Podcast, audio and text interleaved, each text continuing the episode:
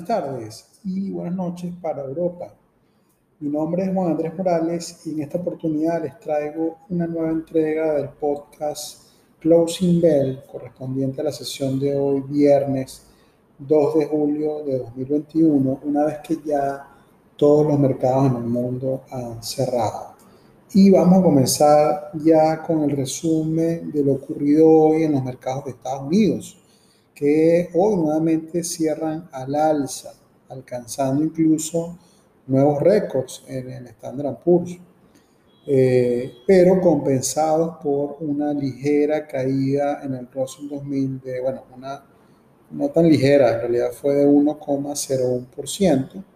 Y recuerden que el Russell 2000 es el índice que agrupa a las 2.000 principales compañías de pequeña capitalización. Entonces han sido estas compañías que por lo general son, aquí vemos los restaurantes o compañías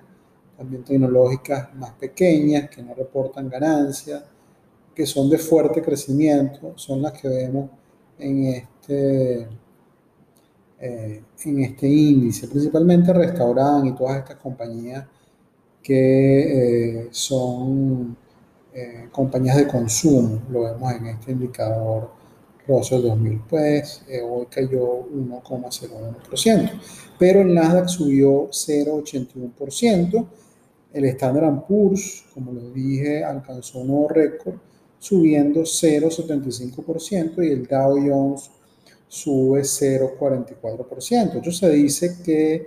eh, el Standard Poor's 500 podría llegar a finales de este año hasta los 4.000 500 puntos. Antes se pensaba o antes se decía que serían los 4.400, pero ya en realidad el índice Standard Poor's está en 4.352, es decir, que no le falta en realidad mucho para llegar a esos 4.400, por eso que se sigue subiendo el, el target y ahora se hace hasta los 4.500. Em, pero también se dice que en este trimestre que arrancó ayer, en este nuevo semestre, perdón, que arrancó ayer, que es la segunda mitad del año, no vamos a ver el crecimiento que vimos en el primero, es decir, será un poco más moderado, por lo tanto es posible que veamos algunas correcciones.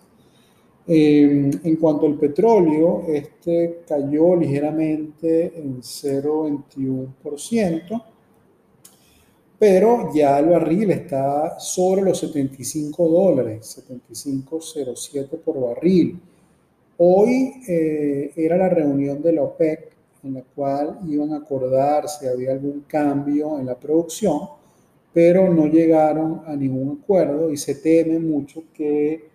de no llegar a un acuerdo se mantenga la producción actual y esto haga subir mucho más eh, el precio del petróleo, es decir, no sé, lo que se espera es que en realidad se abran más los grifos, por decirlo de alguna manera, del petróleo para llevar más crudo al mercado y así eh, reducir un poco el precio, eh, ofreciendo un poco más, pero no se ha llegado a ningún acuerdo y de no llegarse a un acuerdo, el precio es posible que siga subiendo, lo cual afectará también al precio de la gasolina y uno de los principales países perjudicados eh, son los Estados Unidos, eh, el cual pues seguirá viendo un impacto en la tasa de inflación.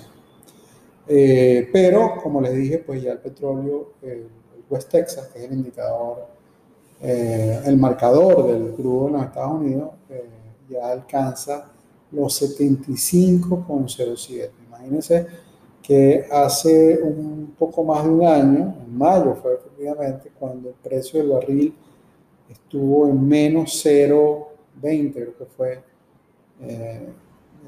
en el mercado de futuro y que cómo cambian las cosas, ¿no? Por eso hay que ver siempre una, una visión a largo plazo, porque ya al cabo de un año ya el barril está en 75 y apuntando, como dicen muchos analistas, a los 100, barril, a los 100 dólares por barril. A mí me parece muy alto, 100 dólares por barril, pero tampoco me imaginaba que eh, llegaría tan rápido a los 75, como también le había, había dicho en algunas entregas anteriores, Goldman Sachs estima que el precio del barril este año llegue a los 80 y JP Morgan estima que llegue a los 100 el año que viene.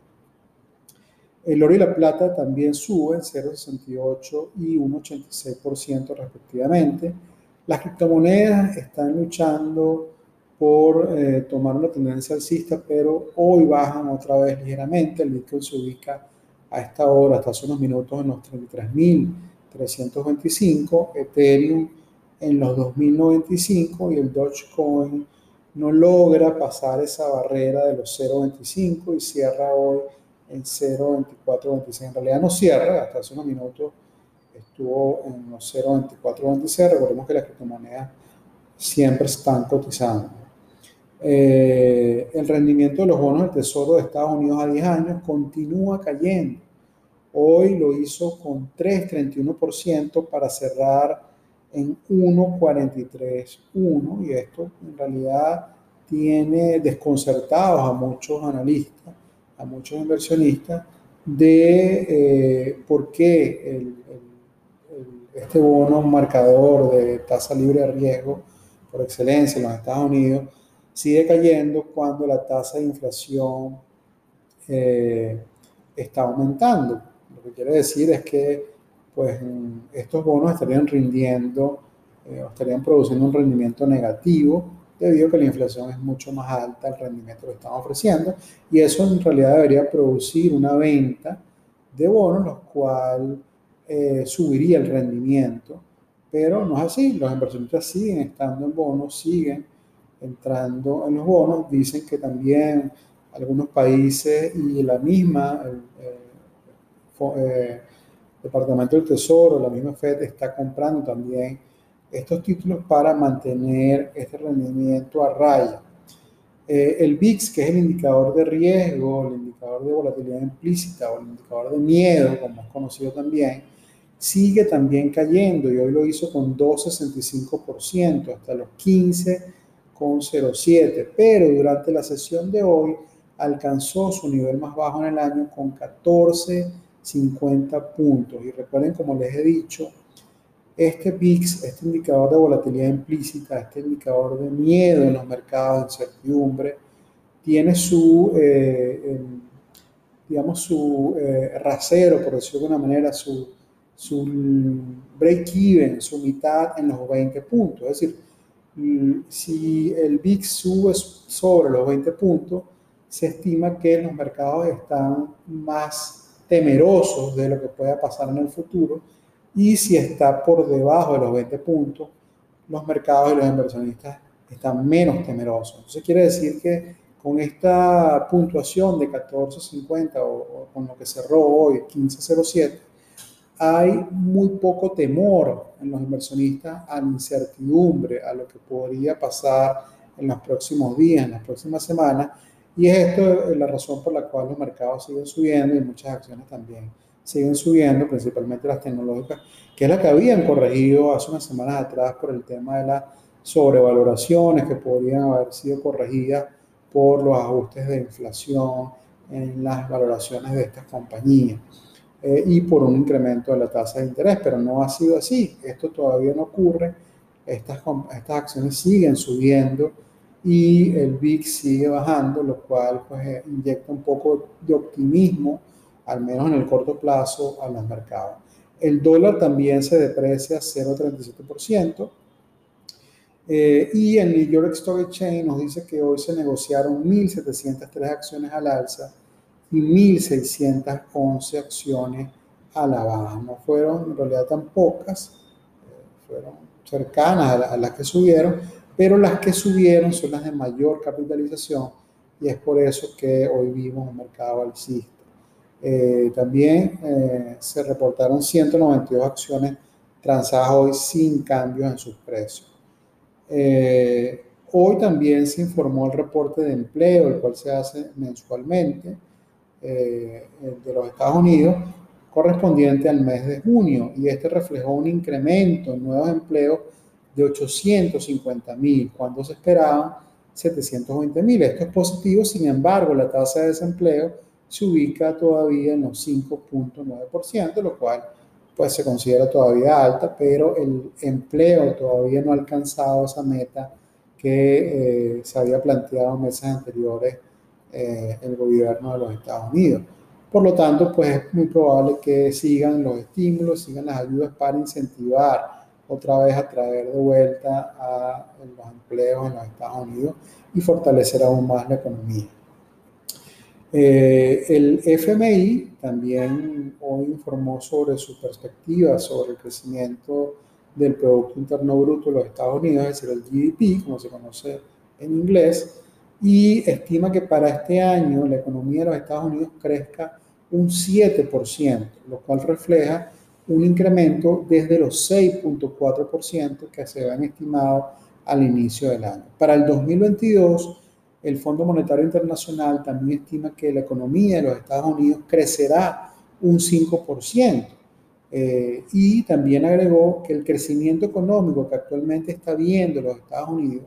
lograr ha sido o es el más rápido en generaciones. Eh, y eh, en realidad pues es todo el estímulo que está inyectando el gobierno de los Estados Unidos a través de la FED, a través del Departamento del Tesoro, es lo que en realidad está logrando eh, ese crecimiento tan acelerado y obviamente pues también venimos de un año 2020 eh, con una recesión muy pronunciada, la salida de esta recesión ha sido una de las más rápidas en la historia. Y eso también coincide con el comentario que está haciendo el Fondo Monetario Internacional en relación al crecimiento de la economía de los Estados Unidos. En los principales mercados europeos, el FTS 100 bajó ligeramente un 0,03%, el DAX de Frankfurt subió 0,30%, el CAC 40 cae apenas un 0,01% y el IOX 35 de Madrid bajó 0,28%. Se podría decir que hoy eh, Europa estuvo estable a pesar de estos subes y bajas en los principales índices. En Asia, en sus principales mercados, el Hansen cayó con mucha fuerza, 1,90%. Shanghai también lo hizo 1,95% y esto se podría atribuir a los comentarios que hizo el presidente chino Xi Jinping a propósito de eh, los 100 años de la revolución china eh, que se ha implantado con un comunismo desde 1921 en el cual pues sí eh, dio a conocer su mano dura en relación a aquellos países que pretendan cambiar su política y pues obviamente también esto involucra los mercados de capitales que cotizan en la bolsa de Shanghai y más que todo en la bolsa también de Hong Kong, que pues ya se ve arropada por esta administración por este gobierno chino que cada vez le, va echando más al guante a esta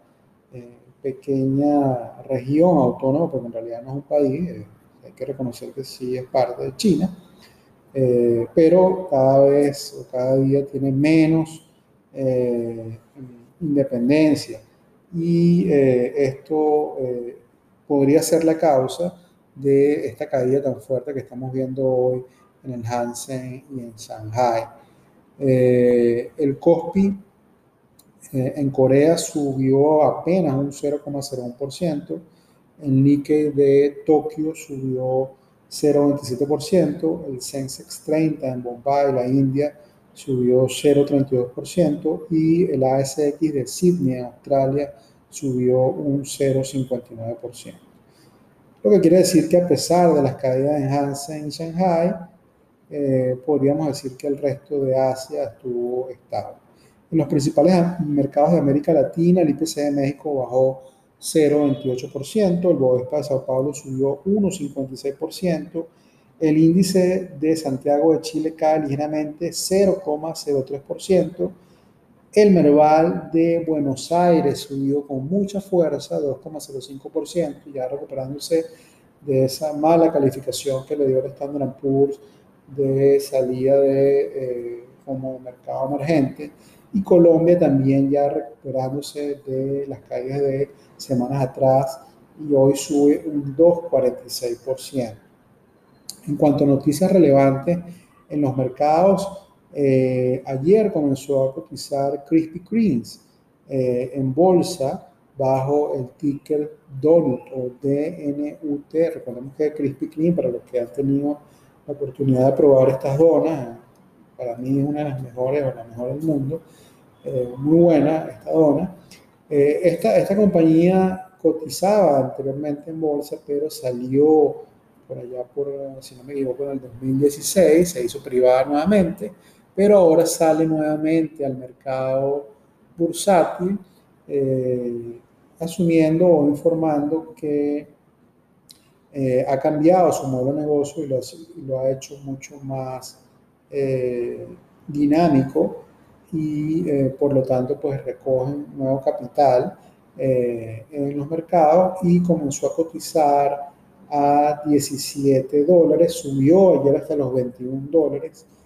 eh, al cierre de la sesión, pero hoy cae otra vez hasta los 19, 12 dólares. Esta acción que eh, ayer fue, lanzada otra vez por medio de el IPO, Initial Public Offer, oferta pública inicial, nuevamente. Como les había dicho, eh, la semana en esta semana eh, les iba a traer el resultado de los earnings de Micron, que es una compañía que eh, también está en el sector de semiconductores. Eh, y esta compañía reportó el miércoles ganancias por acción ligeramente más bajas a lo esperado por los analistas en 6 centavos de dólar y mejores ingresos en 160 millones de dólares, reflejando un crecimiento de 36.4% año versus año y también un gross margin o un margen bruto de 42.1% versus un 32.4% del año anterior, lo cual también ha sido muy bueno ese, ese resultado. Para el año completo, el, el guidance o el estimado para el cierre del año también resulta ser mejor a lo esperado por los analistas. Pero a pesar de todas estas buenas noticias, la acción cayó ayer y hoy también cayó un poco, ha caído entre ayer y hoy 6%. Es decir, los inversionistas no, no han sido convencidos con esta buena noticia, quizás esperaban mucho más de micro. Lo cierto es que esta es una acción que desde el punto de vista fundamental está barata eh, y también pues desde el punto de vista técnico, con esta nueva caída pues se vuelve a poner otra vez en niveles baratos. Eh, desde el punto de vista es una, una, compañía que tiene mucho potencial, así como también otras en el mismo sector, ya sea AME o Qualcomm. Eh, bueno, y con esto entonces terminamos ya la sesión de hoy, el podcast de hoy, pero sin antes comentarle la frase del día que fue acuñada por Napoleón Hill y él nos dijo que si no visualizas los millones en tu imaginación, nunca los verás en tu cuenta bancaria. Pues lo que nos quiso decir Napoleón Hill es que hay que tener un foco, hay que tener un objetivo, que es el objetivo de rendimiento, de mejores rendimientos, de mejores ganancias en nuestro portafolio para que eso, eh, al tenerlo como objetivo, nos enfoquemos en lograrlo y se haga realidad, transformado en dinero en nuestras cuentas bancarias. Y con esto entonces me despido hasta una nueva entrega. Les recuerdo, para los que no saben, el, este domingo es el 4 de julio y por lo tanto el primero, lunes que viene, 5, los mercados en Estados Unidos no abren por ser feriado. Entonces ya será para el martes cuando les volveré a traer otra nueva entrega del podcast Closing Bell. Y recuerden que si quieren hacerme llegar algún comentario, pregunta, solicitud eh, o consulta también sobre alguna acción, sobre alguna inversión, pueden hacérmelo llegar a través de la cuenta de Instagram eh, o a través también del correo electrónico info arroba investment.com. Bueno, entonces feliz fin de semana, buenas tardes y buenas noches a todos. Saludos.